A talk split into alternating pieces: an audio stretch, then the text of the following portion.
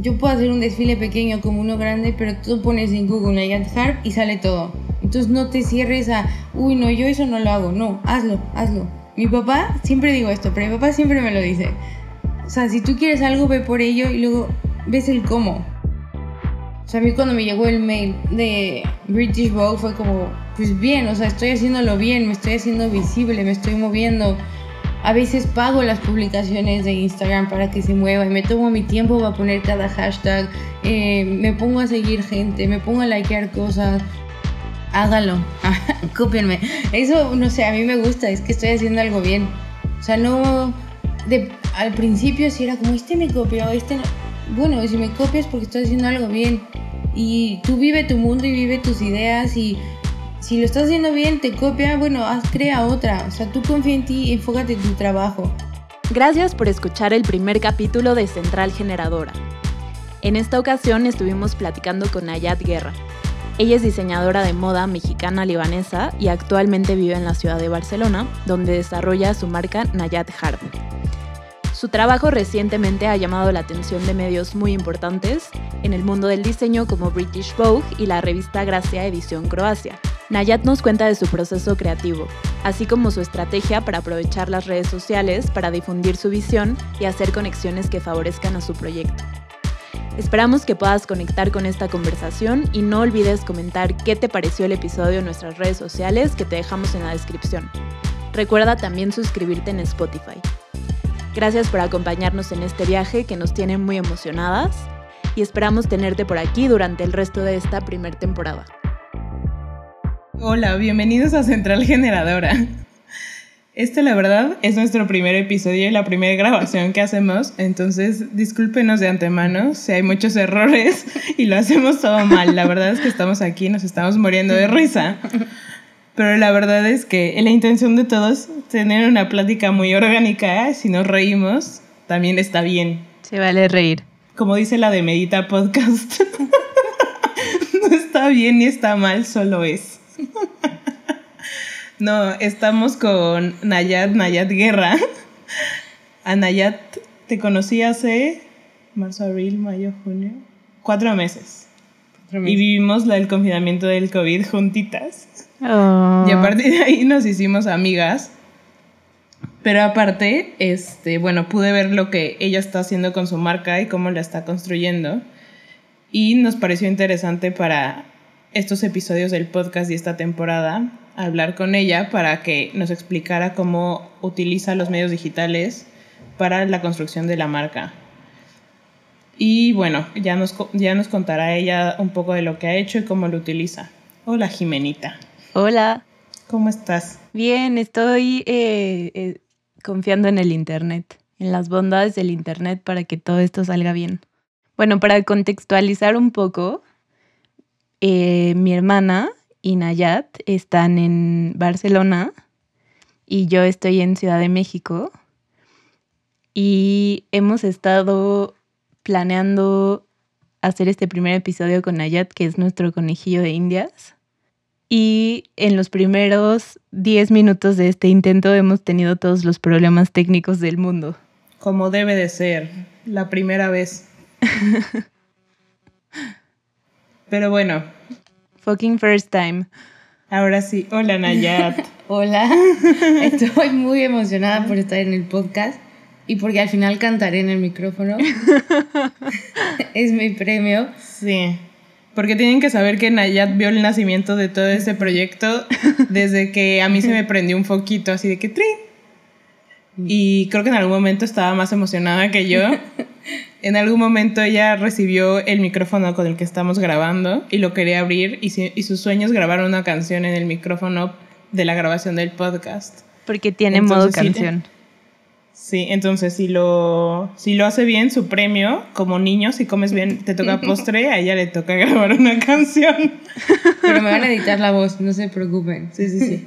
Vamos a tener a nuestro querido productor este, del podcast, Juan Pablo, que aparte edite una canción. Él no lo sabe. Ahora lo sabe. Él no lo sabe. Saludos, Juanpa. Pero a ver, bueno, empecemos con que Nayat nos cuente de dónde viene y a dónde va. no, este, bueno, tú cuéntanos, pero tu familia originalmente es de Líbano, inmigraron a México y tu apellido originalmente es Harb, pero ¿por qué te apellidas Guerra? Sí, bueno, la familia de mi padre es de Líbano y por obvias razones migraron a México. Ya sabemos que hay muchos libaneses en México y por cosas legales y así, pues tradujeron el apellido de Harb a Guerra, que significa un poco eso. Y por eso soy Nayat Guerra, pero ya que yo me siento muy conectada también a las raíces libanesas, es por eso que para mí la marca, mi marca es Nayat Harb. Entonces yo soy Nayat Guerra, mexicana libanesa, pero mi marca es Nayat Harb. El nombre artístico es Nayat Harb.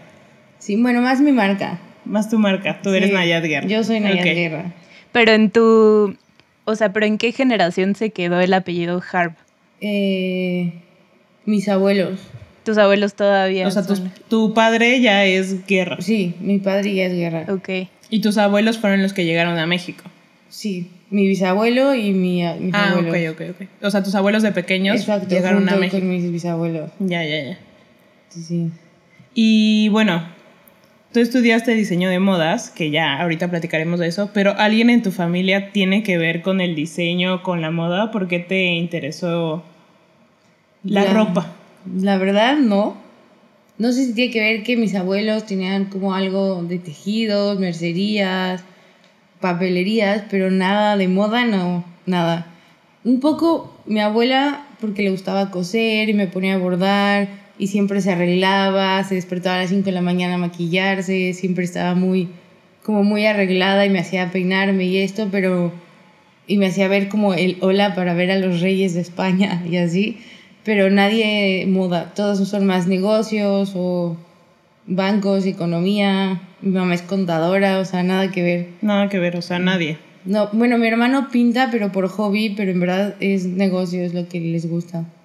O sea, tú eres la persona artística de tu familia, por así decirlo. Más bien siento que la que se atrevió a explotar eso, porque todos de repente es que tocan el piano, o mi hermana baila, da clases de danza árabe, o manualidades muchísimo, no sé qué, pero nadie se atrevió a seguir ese camino por la sociedad y todo esto. Entonces yo creo que todos lo tienen, pero yo fui la que quise explotarlo un poco. ¿Y por qué decidiste estudiar diseño de moda en el extranjero y no en México? Porque, o sea, yo amo México, pero sé que la moda en México no era mi... O sea, yo quería alta costura y desde pequeña, no sé por qué, lo de haber visto en mis mil revistas que tenía o los programas, pero siempre dije, me quiero ir a Milán, me quiero a Nueva York, me- o sea, quería viajar, quería conocer culturas diferentes y la alta costura y el Paris Fashion Week y todo esto. Y México lo uso como una inspiración, está en todas mis conceptos, en todas mis colecciones, todo lo que hago está ahí. Pero pues quería ir, conocer más mundo y no solo por la moda, o sea, porque soy una persona muy curiosa y me gusta estar de aquí para allá. Estoy en Barcelona, pero de repente voy a Ámsterdam, de repente me quiero ir para allá, no sé, como que nutrirme y inspirarme. Pero un poquito en la cronología, ¿cómo fue? O sea, siempre estuviste en México, estudiaste en México y eh, cuando decidiste estudiar moda hasta universidad fue cuando dijiste me voy. ¿O tuviste como un momento antes de tal vez estudié y, y dije quiero estar en otra ciudad? ¿O cómo fue eso? Bueno, desde pequeña mis padres nos envían como de campings de verano. A Canadá nos enviaban mucho, entonces estuve en Victoria, en Quebec, o mis amigos iban de intercambio yo iba a visitarlos. Entonces como que desde pequeños me metieron el, la idea de viajar y se me metió el gusano de conocer gente y me encantaba conocer gente y culturas totalmente diferentes y el idioma y los retos, o sea, iba a un camping de tres días en kayak y todos esos retos me gustaban, me daban adrenalina. Y desde que tenía como 10 o 12 dije, pues me quiero ir fuera en un lugar donde no conozca nada, o sea, ya sea el idioma o la ciudad o el medio de transporte, no sé, cómo empezar de cero un poco. Pero fue hasta la universidad que, que dije que me iba, o sea, les avisé desde los 12 años y llegó el momento y, y me fui. Creo que todos los que nos vamos hacemos un poco eso. Vas como avisando como es una idea, pero llega un momento en el que dices como, Y ahora sí, Como chao. que vas calentando el cerebro un poco y de repente llega el día y chao. ¿Y cómo fue esa búsqueda? O sea, ¿tenías la idea de sí, me quiero ir? Eh, pero ¿cómo fue? Me decido por España y por esta escuela en particular. Bueno, eso realmente creo que me encontró a mí un poco porque yo quería ir a Parsons, pero ap- es triste, pero apliqué y no hubo una respuesta, ni un sí ni no. Y después, mm, bueno, estaban más escuelas, FIT, Marangoni, no sé qué, pero pues, eran caras y justo mi padre se había enfermado de cáncer y no era como el momento de irme a una escuela muy cara. Y yo, muy pequeña, para un proyecto de cívica y ética, había buscado esta escuela, de esos proyectos que haces como espontáneos, no sé. Y me había inscrito y todo, como a los 11 o así. Y la dejé pasar y un día me llegó un correo de esta misma escuela en preparatoria y dije, bueno, ¿por qué no España? ¿Por qué me tengo que ir a Nueva York? ¿Por qué? Y nada, apliqué y me gané una beca del 15% por un concurso. Y pues fue ahí, o sea, como que me encontró en el momento justo donde no sabía dónde ir y, y ahí acabé en Barcelona. ¿A los cuántos años llegaste? Eh, acaba de cumplir 19, ¿sí, no? Sí, 19, Súper joven, súper chica. Ya. Y acaba de cumplir 25. Así Sí, su cumpleaños fue antier. ¡Ay, feliz cumpleaños! gracias. Oye, pero entonces, bueno, te vienes, estudias y digo, yo no tengo mucha idea y yo creo que Jimena te puede hacer mejores preguntas que yo en cuanto a temas de diseño. Pero ¿cómo es que te das cuenta que quieres mantener como esa conexión con México, pero aparte con tus raíces libanesas? Y eso proyectarlo en las cosas que diseñas o en las cosas que, que haces, ¿no? Las- o en las colecciones que presentas o en los proyectos o etcétera. Porque una es mi esencia, soy yo y es lo que quiero transmitir. O sea, con que esté en Europa yo quiero transmitir mi esencia, no lo dejé atrás, forma parte de mí.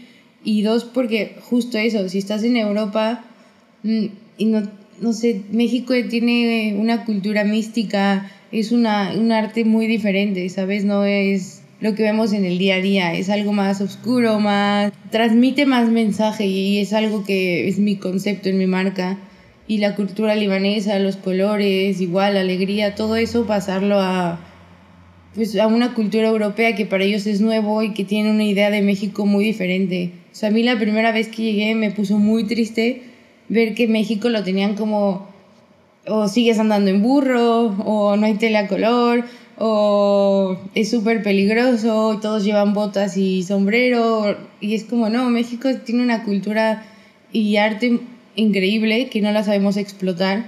Entonces, un target que me puse era como que vieran ese lado de México, o sea, ese lado, el arte que tenemos, eh, todo lo místico que ellos no logran entender mucho y que ahora me preguntan, guay, ¿esto qué es?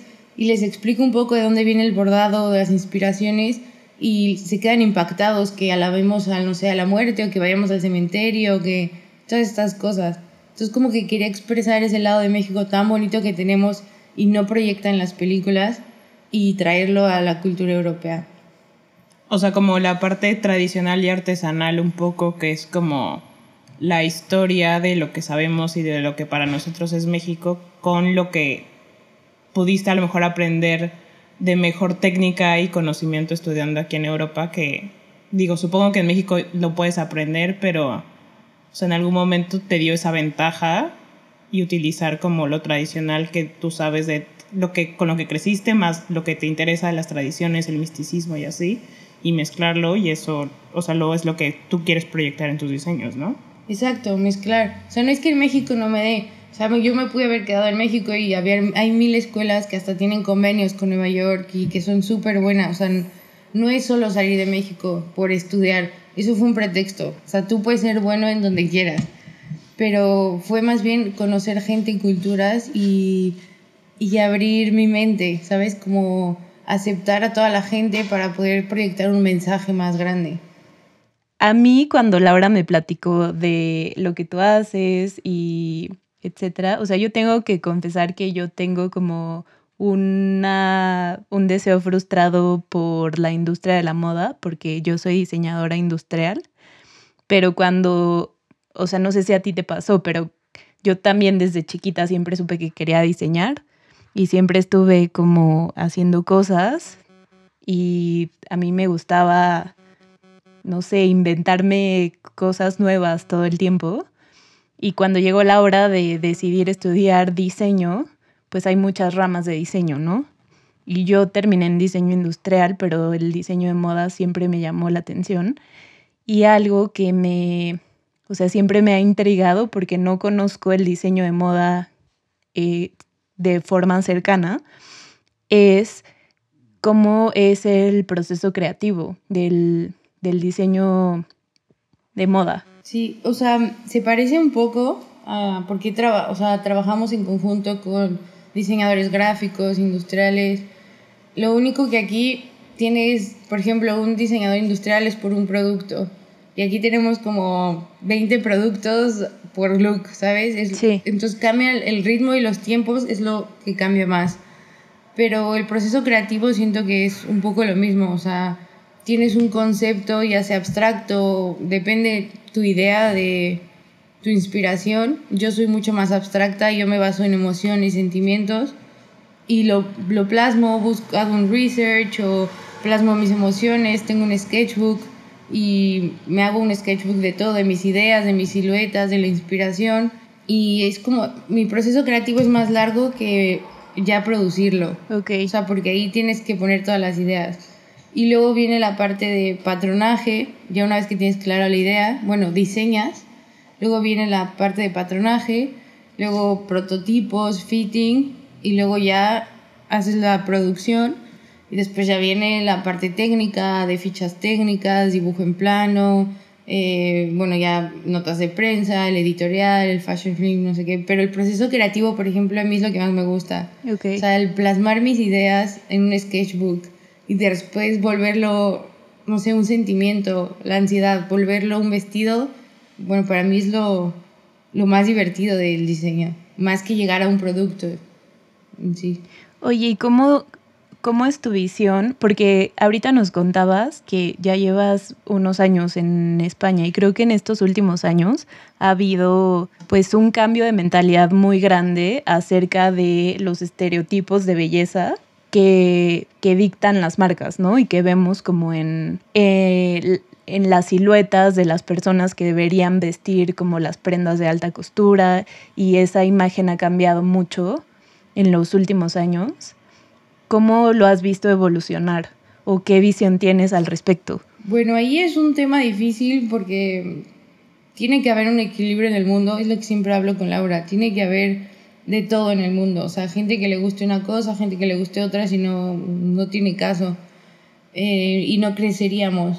Pero yo, por ejemplo, o sea, siempre me había gustado vestidos de noche. Y llegué aquí a Barcelona y pues es otra forma de pensar. Entonces me abrió la mente y empecé con el trap y grafitis y otro tipo de belleza, por llamarlo así. Pero ya cuando volví a encontrar mi esencia, a mí me gusta una mujer con una silueta bonita que le resalte, que se sienta fuerte, que se sienta elegante.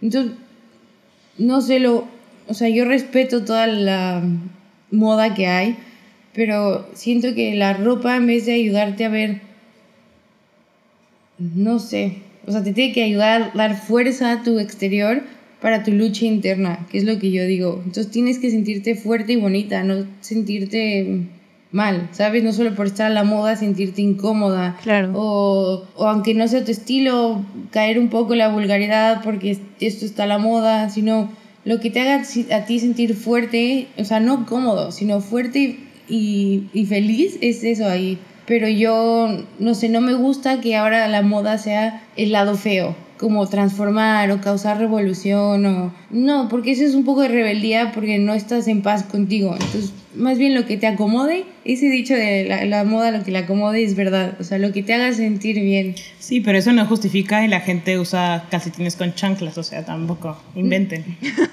ya, pero... Creo que hay límites. Ya, pero si no hubiera eso, la alta costura no sería alta costura. Ya, claro. Tiene que haber un contraste. O sea, Claro. es como las luces y las sombras, pues tiene que haber alguien que le guste usar chanclas con... Pero eso ni siquiera es que les guste, eso es causar revolución, es causar enojo, te lo juro. Si tú le, le pones a esta gente, le pones algo bonito, te van a decir, qué bonito. Un calcetín y una chancla No, bonita. no, o sea, porque ellos saben lo que es bonito, solo que pues quieren causar revolución. Es como... Ya, o a lo no soy mejor nada más es por seguir un patrón y lo sigues sin pensarlo y lo haces, ¿sabes? Sí. O sea, las chicas, yo, yo respeto mucho, cada quien puede hacer lo que quiera, de verdad. O sea, yo alguna vez seguro lo hice. Pero las chicas, veo a niñas de 14 años con tops, minifaldas, tomándose fotos agachadas porque la Rosalía lo hace. Es como, hay para todo, ¿sabes? Hay edades, hay culturas, Sí. hay... Entonces, no seguir una moda solo por... No seguir una moda solo porque las artistas o las revistas, sino porque te haga sentir bien. Sí, que creo que, o sea, eso es lo más interesante como del el mensaje que, que se puede comunicar actualmente con una marca de, de moda, ¿no? Que, o sea, siento que no tenemos como sociedad una educación, tal vez, esa es la palabra, acerca de la moda. Y en realidad como que decidimos en automático. O sea, si tú no tienes un interés personal porque tu expresión eh, sea a través de cómo te vistes o de lo que usas, como que son decisiones muy en automático porque solo replicamos lo que vemos, ¿no? Tal vez en medios masivos o lo que sea. Entonces, o sea, creo que lo que está padre es que la moda ya no, o sea, ya existe una oferta de moda muy vasta y grande y si tienes el interés, pues, o sea, puede ser como un elemento de expresión también, pero lo puedes hacer de manera más consciente, no solamente pues replicando lo que, lo que ves, ¿no? O, lo, o comprando esta fast fashion, que es lo que está a la, ma- a la mano, por no tener ganas como de investigar qué más, qué más hay. Pero yo creo que, o sea, eso pasa ya con lo que todo es masivo. O sea, por ejemplo, yo el otro día, no recuerdo si lo escuché en un podcast o vi un video o algo, pero justo era muy hablar de música y eso decían. O sea, al final, antes, por ejemplo, sabías qué tipo de música le gustaba a alguien más por cómo se vestía, ¿sabes? Mm. Los a los que les gustaba el punk se, vestia- se vestían como punks, a los que les gustaba como, pues el metal como metaleros, al, no sé, o sea, como que todo iba muy de la mano. Y ahora en realidad, o sea, todo es tan masivo que usamos, por ejemplo, playeras de bandas de ACDC y ahorita vas y vas a una tienda y hay una playera de una banda como ACDC y lo compra un niño de 14 años que no tiene ni idea quién es ACDC, por ejemplo. Pero lo usa como moda o venden playas de los Rolling Stones Sí. y no tienen ni idea quiénes son los Rolling Stones, ya sabes, porque, no sé, incluso a lo mejor ya los papás de esos hijos, de esos hijos, lo dije yo, los papás de esos niños, papá. ya ni siquiera, o sea, ya ni siquiera son generación Rolling Stones, no sé, o sea, por ejemplo, por poner un ejemplo. Pero eso creo que es ya un tema de, de lo mainstream y de lo que es la masividad en cuanto al consumo de productos, ¿no? Que obviamente eso afecta, afecta a la moda. Yo creo que como en todo debes de ten- tener un poquito de conciencia, aunque no seas un experto, para poder pues tratar de hacer compras conscientes y utilizar la moda a tu beneficio, ¿no? Aunque todos obviamente compramos en tiendas de masividad y de precios económicos y obviamente mi ropa seguramente la tienen 10 personas más, ¿no? Pero creo que también esto es por las redes sociales, porque antes el influencer era el concierto del, del grupo de rock, eh, la revista, eh, la portada del CD de Britney Spears, ¿sabes? Es como nuestros influencers eran músicos y seguías a tu grupo de música y eras fiel a tu estilo, no tenías 800 influencers en tu vida que te volvían loca la cabeza. Es como tú te metes a tu Instagram y sigues a un estilo de persona y sigues a otro y a otro y a otro y es cuando empiezas a querer consumir todo. Aparte, vivimos en una época donde todo lo queremos al instante. Entonces, como eh, X persona sacó la t-shirt de los Rolling Stones, no tengo ni idea de quién es, la compro, la quiero ya, ¿sabes? Entonces es un poco fast fashion que igual, insisto, lo respeto, pero no estoy a favor ni por el mundo, ni por nuestra paz mental, ni por la moda. O sea, no aporta mucho. porque es como cada día compro algo, cada día cambio mi estilo, eh, la economía, el, la contaminación, no sé, o sea, hasta que H&M haga colaboraciones con Kenzo es como, no sé qué estamos haciendo, es como, estamos bajando de nivel en vez de subir a la gente y hacer que compren como antes, como era una cosa cara pero que te duraba toda la vida, o cuando los artistas pintaban un cuadro, se tardaban meses y ahora es como pa, pa, pa, pa, y ya tienes un cuadro, no sé, tenemos que volver a buscar calidad antes que cantidad pero en todo, en nuestra inspiración, en nuestras redes sociales, eh, en todo. Es como, pues justo por eso pasó el COVID, yo pienso que es como poner una pausa en, en el mundo y ver qué estamos haciendo bien y qué estamos haciendo mal. O sea, ahora te das cuenta a quién sigues y qué te hace bien, eh, si necesitas tanta ropa, porque no necesitamos tanta ropa, necesitamos calidad, eh, no sé, poner un freno y buscar las cosas que hacen bien, en vez de más, más, más, más para llenar algún vacío que tenemos. Claro, y, y también calidad sobre rapidez, creo, ¿no? O sea, de lo que más me he dado cuenta en esta época tan extraña del COVID es que la sensación de que necesitamos correr es una sensación impuesta y, y que nos creímos, pero hay forma de hacer las cosas y de que sigamos funcionando sin esa sensación como de ansiedad de ir rápido. Y creo que eso se refleja pues en todas las industrias. En la moda es muy evidente, ¿no? Hasta hay un término fast fashion para, para esa rapidez de hacer las cosas por ofrecer, por tener una oferta muy grande y no por pues tener un proceso creativo de más calidad pasando a lo que nos, nos compete en esta temporada, eh, nos, gusta, nos gustaría hablar como de cómo aprovechas las plataformas digitales para darle visibilidad a tu proyecto y qué has logrado a través de, esto. Y sabemos que te publicaron en Vogue y en la revista Gracia, ¿no? Vogue, la edición, corrígeme si estoy mal, pero UK y la revista Gracia eh, de Croacia. Entonces, cuéntanos un poquito de esto. O sea, cuéntanos cómo fue este proceso, cómo llegaste ahí, qué te ha traído, etcétera. Sí, bueno, yo agradezco el COVID, lo siento por todos, pero me hizo frenar justo y ver eso, que necesitamos eh, calidad. Y pregunté a Laura, estuve ahí días y días con mi página web y buscando estilistas y buscando revistas y ¿sabes? O sea, me tomé el tiempo porque, bueno, a ver, estuve trabajando en Iris Van Herpen, una diseñadora en Ámsterdam, y ahí es, me hizo ver qué es lo que quiero como marca y qué no. O sea, quiero que sea una marca timeless, no quiero que sea 80 eh, temporadas por año, no. O sea, llevo un año con la misma colección y les sigo sacando jugo y, y me da el tiempo perfecto para crear otra de la misma calidad. Entonces, eso lo tengo claro, que sea un proceso creativo de calidad, como lo decíamos. Pero redes sociales, o sea, tengo un amor, no es amor-odio, porque no las odio, pero es como un amor-respeto. todos tenemos un amor-odio. No, es un amor-respeto, no las odio. Eh, respeto a, por ejemplo, las uso mucho como currículum, como conectar con gente, eh, me expongo, pero no me expongo porque digan, ah, mira qué vida lleva. No, me expongo porque si puedo inspirar a la gente o si me puedo tener un alcance mayor o pueden saber lo que hago y me buscan, por eso me expongo, ¿sabes? y me gusta tomar fotos y me gusta compartir lo que hago, ¿sabes? No solo compartir que hubo una bomba o que también compartir lo bueno nos ayuda. Pero le tengo respeto porque puede crearte ansiedad o puede crearte...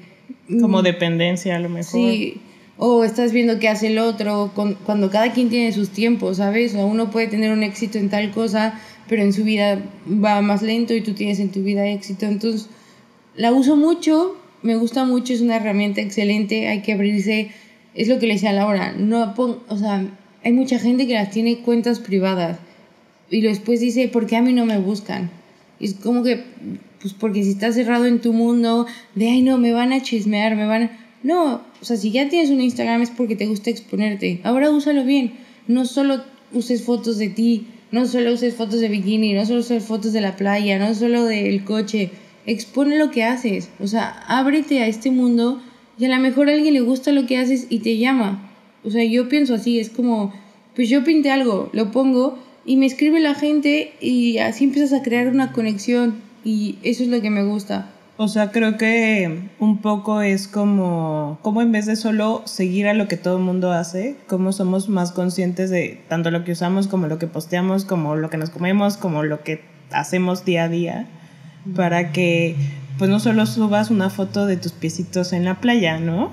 Y a lo mejor aproveches una plataforma, porque la verdad es que son plataformas que sí hay que tenerle respeto porque pues las leyes de, o las reglas de su uso diario se van escribiendo cada día, pero creo que si somos un poquito más conscientes, pues las puedes a, este, usar a tu ventaja y para lograr como, pues justo esas conexiones, ¿no? Y que incluso también no nos dé, o sea, o vergüenza o pena o lo que sea, pues escribirle a alguien como, ah, me gustó esto que tú subiste, o preguntar cosas, o ¿sabes? O sea, como que creo que más bien es que nos dejamos llevar tanto por lo que todo el mundo hace que perdemos esa conciencia y por eso también pues compramos lo que sea, posteamos lo que sea y posteamos todos los días sin ni siquiera darnos cuenta que pusiste ni te acordaste 24 horas después, ya sabes. Ya, o te da vergüenza postear, eh, no sé, si eres artista o si eres músico o si eres, yo qué sé, banquero, lo que sea, te da vergüenza postear eso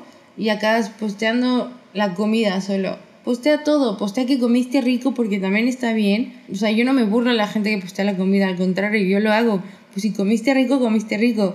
Pero también postea las cosas buenas que haces, porque eso atrae a la gente. Todo entra por los ojos, aunque digan que no. Después ya los haces magia con tu esencia.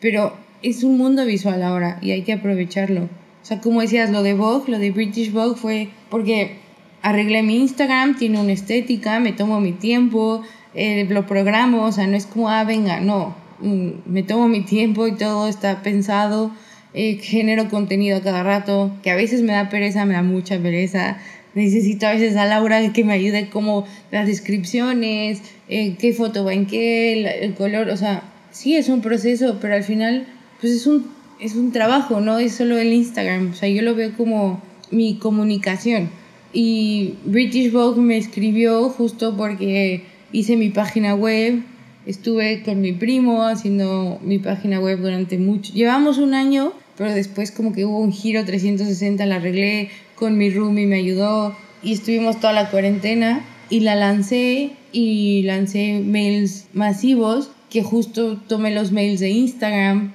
Entonces como que aprendes a usar las redes. O sea, no me meto yo a estoquear si es buen diseñador o no. Me meto a estoquear con quién trabajó de estilista. Y si ese estilista me conviene, cojo su contacto, le envío un mail y ya tienes un nuevo contacto, ¿sabes? Es como, aprende a usar. No lo veas por envidia ni comparación. Verlo por, ah, este tiene éxito. ¿Qué está haciendo él bien que yo puedo agarrar de él? ¿Sabes? Eso es aprender a usar las redes. O sea, a mí cuando me llegó el mail de British Vogue fue como, pues bien, o sea, estoy haciéndolo bien, me estoy haciendo visible, me estoy moviendo. Claro. A veces pago las publicaciones de Instagram para que se mueva y me tomo mi tiempo para poner cada hashtag, eh, me pongo a seguir gente, me pongo a likear cosas. O sea, no solo estoy viendo a la modelo, al esto, al otro. Eso también en mi cuenta privada a veces lo hago, pero por ejemplo en la privada tengo límites de hora. Por eso es por mi salud mental, para no estar en el Instagram todo el tiempo. Pero en la otra la uso más como un medio. O sea, se hace un trabajo de networking con una herramienta como Instagram. Y al final, o sea, si, si te atreves a escribirle a la gente, porque al final es como, el no ya lo tienes ganado, pues sí, pero es que si no escribes o si no haces una interacción, pues a lo mejor la gente no, no va a dar el primer paso, ¿no? Ya, o sea, si tuvieras la cantidad de mails, de DMs, de cosas que yo he enviado, es como, que me van a no contestar, mm, ya no te habían contestado antes. Te van a decir que no, él no, ya lo tenía, literal. O sea, yo escribo muchísimo, le he escrito a mil personas, a mil estilistas, eh, o sea, sí, que hay gente que tiene suerte, pero yo creo que la suerte te la haces tú y si tienes una herramienta. Antes la, las personas no tenían tanta creatividad junta y la tenemos un portal que si lo sabemos usar, o sea, ¿qué te va a pasar si le escribes un DM a alguien y decir, podemos colaborar juntos? A J Balvin para que sea mi esposa. ¿También? Por fin, le No voy a pedir sabemos. matrimonio. No sabemos. ¿Qué tal que un día de estos quiere usar su Instagram? Se llama Laura. Saludos, J Balvin. Cásate conmigo.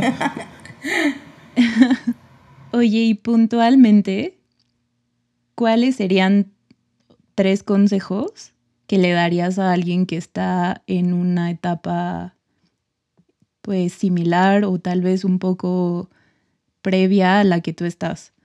O sea, ¿cuáles serían tres consejos para alguien que está posicionando su marca y que quiere, pues sí, utilizar las redes como un medio para difundir su trabajo y, y lograr algo? Eh, primero, mucha paciencia. O sea, es nuestro mantra, pero de verdad, mucha, mucha paciencia y tocar todas las puertas. O sea, sea pequeño grande, sea un ventanal, sea una puertita de rata, lo que sea, tocar todas las puertas. Todo aumenta, todo aumenta en tu... O sea, yo puedo hacer un desfile pequeño como uno grande, pero tú pones en Google Harp y sale todo. Entonces no te cierres a, uy, no, yo eso no lo hago. No, hazlo, hazlo. Mi papá, siempre digo esto, pero mi papá siempre me lo dice. O sea, si tú quieres algo, ve por ello y luego ves el cómo, pero ve por eso. Entonces, probar todo, todo, todo sin vergüenza eh, y no estar en el sofá rascándote el ombligo tampoco. O sea, disfrutar el camino, que eso es clave. Si lo haces con pasión, lo haces porque te gusta, no te da pereza, eso cambia. Pero probar todo, todo, todo. Y veo aquí en nuestro borrador que hablan del fraude, y eso también es importante decirlo. porque sí hay mucho fraude, o sea, yo tengo muchos mails de revistas que sí son revistas, pero al final que págame 50 euros y tal, pero son revistas que nadie ve. O sea, tienes que tener cuidado con eso, con los influencers también, porque hay unos que tienen seguidores falsos y te piden cosas a cambio, eh, te mandan muchos mails de agencias de comunicación, much, o sea, muchos, muchos fraudes, o no fraudes, pero que no valen la pena esforzarte por eso. Entonces, hacer un buen research de todo lo que te ofrezcan, porque al final es online, no conoces a la persona. Yo lo que hago es hacer un buen research, si no tiene cosas malas, eh, pedir que hagamos una videollamada o una, algo, algo en físico más y ya. O sea, ahora firmé un contrato, contrato, Contracto. es más fuerte, con una de comunicación que me contactó vía Instagram y todo fue vía mails y tal, pero ya a la hora de firmar, pues ya algo físico. Claro. ¿Sabes? Hay que confiar en las redes sociales, pero tampoco... Dejarse llevar como Es- gorda. Exacto, en tobogán. Oye, pero habíamos, o sea, ahora que dices lo del fr- fraude, pero también luego hablamos de que al ser como tan expuestos y más, por ejemplo, en un tema de moda, si no te da miedo la copia o el plagio o que alguien imite tus cosas y a lo mejor lo haga fast fashion. No sé, o sea, como ha habido casos. Hágalo, cópienme. Eso, no sé, a mí me gusta, es que estoy haciendo algo bien. O sea, no... De, al principio sí era como, este me copió, este no... Bueno, si me copias porque estoy haciendo algo bien. Y tú vive tu mundo y vive tus ideas y si lo estás haciendo bien, te copia, bueno, haz, crea otra. O sea, tú confía en ti, enfócate en tu trabajo. Que es lo mismo en Instagram, enfócate en ti. O sea, no te enfoques en los demás. No te en- envidies lo de los demás. Cada quien tiene su tiempo, su creatividad, su vida. Entonces, que me copien me ayuda. Me ayuda a saber que lo estoy haciendo muy bien y que siga ese camino.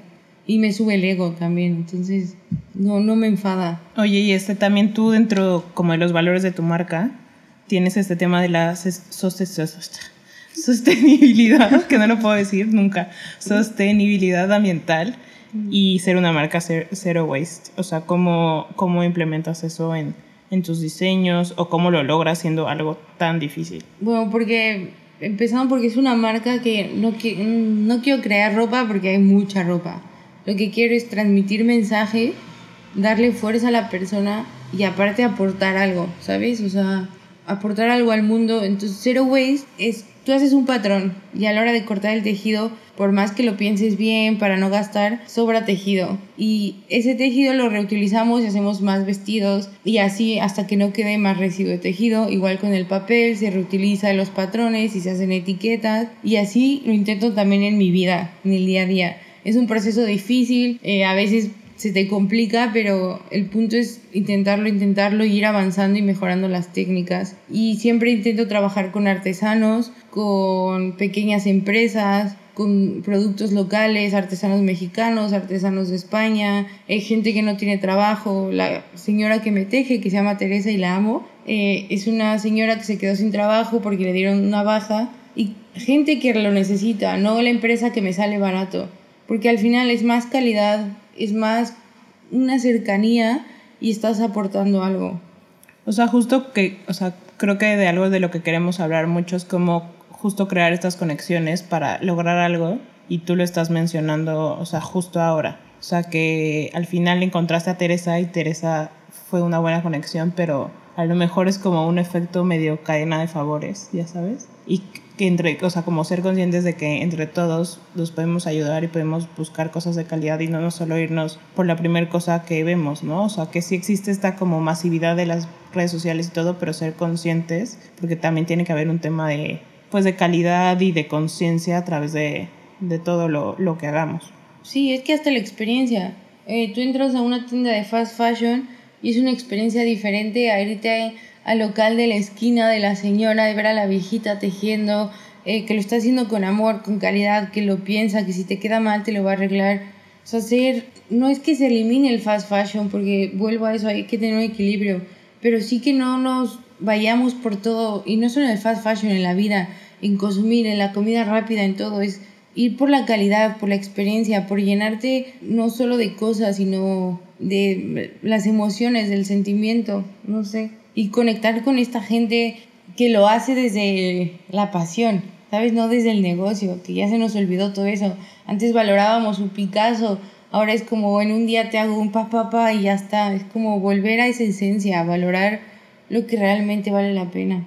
Moraleja. No, pues, o sea, siento que sí, que sí, o sea, tienes mucha razón en lo que dices y creo que momentos como el que estamos viviendo, pues nos dan como justo este espacio de hacer, pues, esa reflexión en, en lo que hagas, ¿no? O sea, no importa si estás en, trabajas en un, en una industria creativa o no, siempre existe la posibilidad de, tomar mejores decisiones y de ser un poco más consciente en cuanto a lo que consumes y, lo que compras, etc.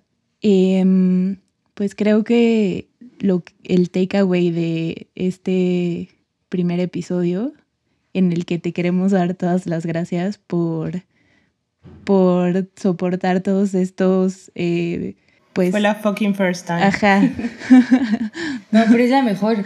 Todos estos inconvenientes que sucedieron. El remojo.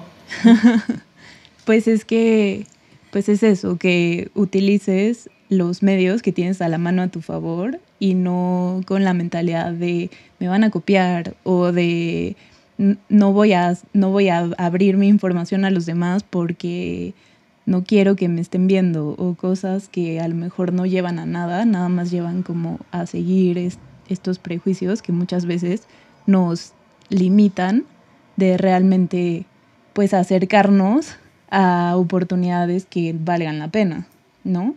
O sea, hoy en día esa es la manera de hacerlo y si cambias tu mentalidad de cómo haces uso de esta tecnología, pues vas a encontrar resultados, bueno, y obviamente ordena tu trabajo, exponlo de la mejor manera que puedas. Sí, o sea, utilízalo conscientemente, no le tengas miedo y ve más las ventajas que las desventajas, porque al final van a seguir surgiendo este tipo de plataformas y si no las usamos a nuestra ventaja, pues te vas a quedar un paso atrás y en el pasado y más bien hay que ver el lado bueno, pero con conciencia de todo, de todo lo que hay ahora y todo lo que está disponible para lograr hacer proyectos y cosas cosas nuevas, ¿no? Sí, o sea, úsalo a tu favor, con conciencia, con respeto. No lo uses por envidias, ni comparaciones, ni miedos, ni nada. O sea, úsalo abiertamente, úsalo bien, diviértete al usarlo.